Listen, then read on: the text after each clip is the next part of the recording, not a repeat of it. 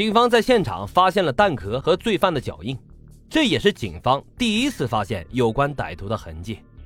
根据脚印的判断，罪犯啊是一名二十五岁到四十五岁之间的男性，而根据弹壳和子弹的分析，罪犯手中的枪支确认为一九九二年七月五日干警栾某被抢的那一支五四式手枪。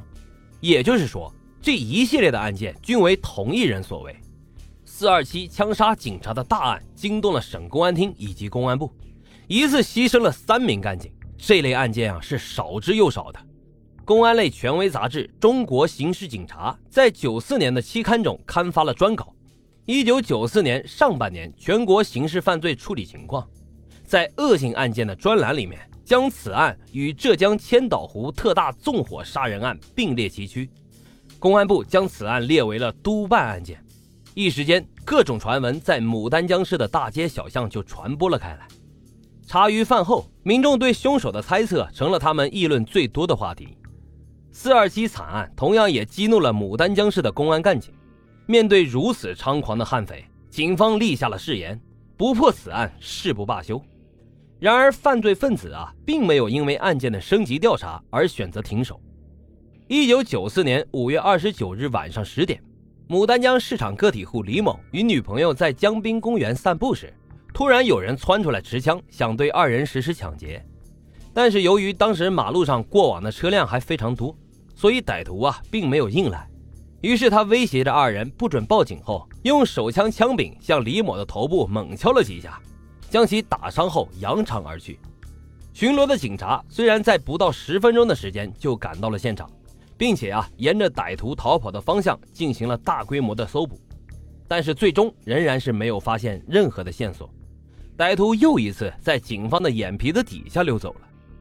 一九九四年八月六号晚上十一点左右，牡丹江市工人张某与其女友在江滨公园一起散步时，突然有一个人来到他们跟前，自称是公安人员，并对二人进行敲诈。张某感觉有些蹊跷，所以当场拒绝了他的要求。气急败坏的歹徒立即朝着张某的胸部开了一枪，将其当场给打死。紧接着又向其女友的背部开了一枪，导致其重伤倒地。最终，经过技术人员对弹壳和子弹的检验，确定该起案件使用的枪支正是四二七案中的那一把。也就是说，这些案件仍然是同一个罪犯所为。随后啊，犯罪心理专家、刑侦技术专家以及行为分析专家。共同对系列案件进行了分析，他们发现罪犯每次作案时并没有固定的规律，并且很多案件杀人后并没有抢到钱财，很多歹徒犯罪啊都是带着某些不可告人的目的，比如说爱恨情仇啊，或者说为了图财，像这种杀人不为钱的，也没有仇的情况下是很少见的。因此啊，警方一致认为，罪犯应该是有着报复社会的心理。是在向公安机关挑战，或者是他有着某些心理方面的变态疾病。于是啊，在一九九五年的四月，距离四二七惨案一周年的时候，警方加强了对北山体育场的防范。因为警方根据罪犯的心理分析，估计罪犯啊很有可能会再次回到北山体育场行凶。四月二十八日下午六点钟左右。正在北山体育场附近执行巡逻任务的北山派出所副所长杨斌和治安员周宇啊，在巡逻时发现了一个形迹可疑的人员，于是二人立即上前进行盘查。这个人谎称啊是山下来的，到这里来走亲戚，马上就要下山。但是杨斌发现此人在回答问题的时候眼神飘忽不定，非常的可疑。于是副所长啊便示意周宇上前对其进行搜查。当周宇摸到此人的腰部时，突然失声的叫了出来：“所长，这人有枪！”可是话音未落，这个疑犯啊，突然就拔出了手枪，向着副所长杨斌的胸部开了一枪，随后又立即转向了周宇，连开了两枪之后逃之夭夭。万幸的是，杨斌和周宇两人被闻声赶到的群众及时的送往了医院，经过医院的全力抢救，两个人顺利的脱离了危险。刚刚苏醒啊，在病床上的副所长杨斌忍着剧痛大喊道：“我看到这个恶魔了，我真的看到他了。”随后，警方专业画像专家根据二人的描述画出了罪犯的画像，带着罪犯画像的通缉令贴满了全市的大街小巷。贴出去还没几天，警方就收到了一名群众的举报。据这名群众反映啊，爱民区七委三十三组有一名居民非常像通缉令上的嫌疑犯。于是啊，爱民区新华派出所管理照片的民警立即就拿着照片送到了副所长杨斌的病床前。看到照片后，杨斌又一次兴奋地喊道：“我敢肯定，罪犯就是他！”就这样，凶残的罪犯终于是露出了真实的面貌。这个人啊，叫做马景湖，今年四十三岁，是牡丹江市林业苎木加工厂的一名工人，曾经啊被劳动教养过八年。随后，警方便穿着便装来到了马景湖家开的小商店里。此时的马景湖啊，并没有在店里。为了不打草惊蛇，两个公安干警身着便衣，假装民工在店里喝着汽水，而其他的民警呢，则穿着便装在附近守护他们。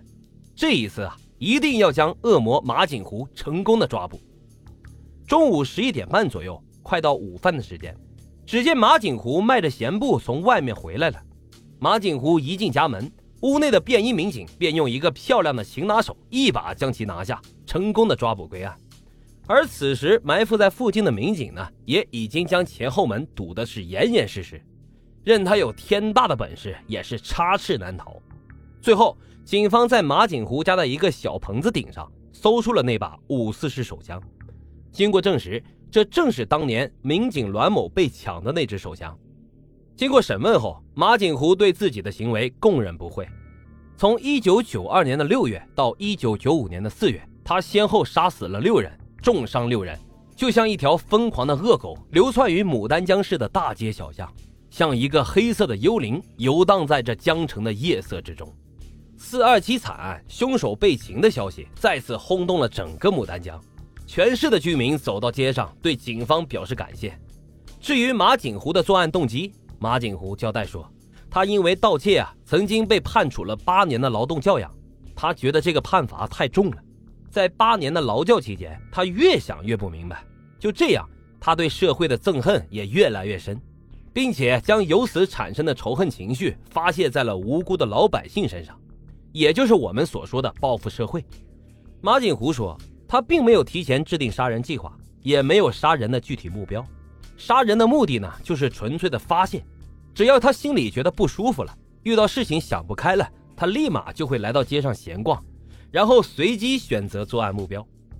可以说，这样的歹徒是最危险的，也是警察最不好锁定目标的，因为凶手啊和被害者之间完全没有关系。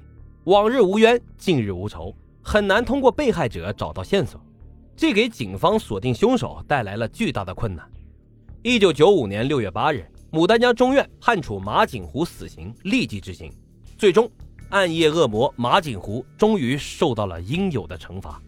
好了，今天的案件就为大家分享到这里，感谢收听老白茶馆，我们下期再会。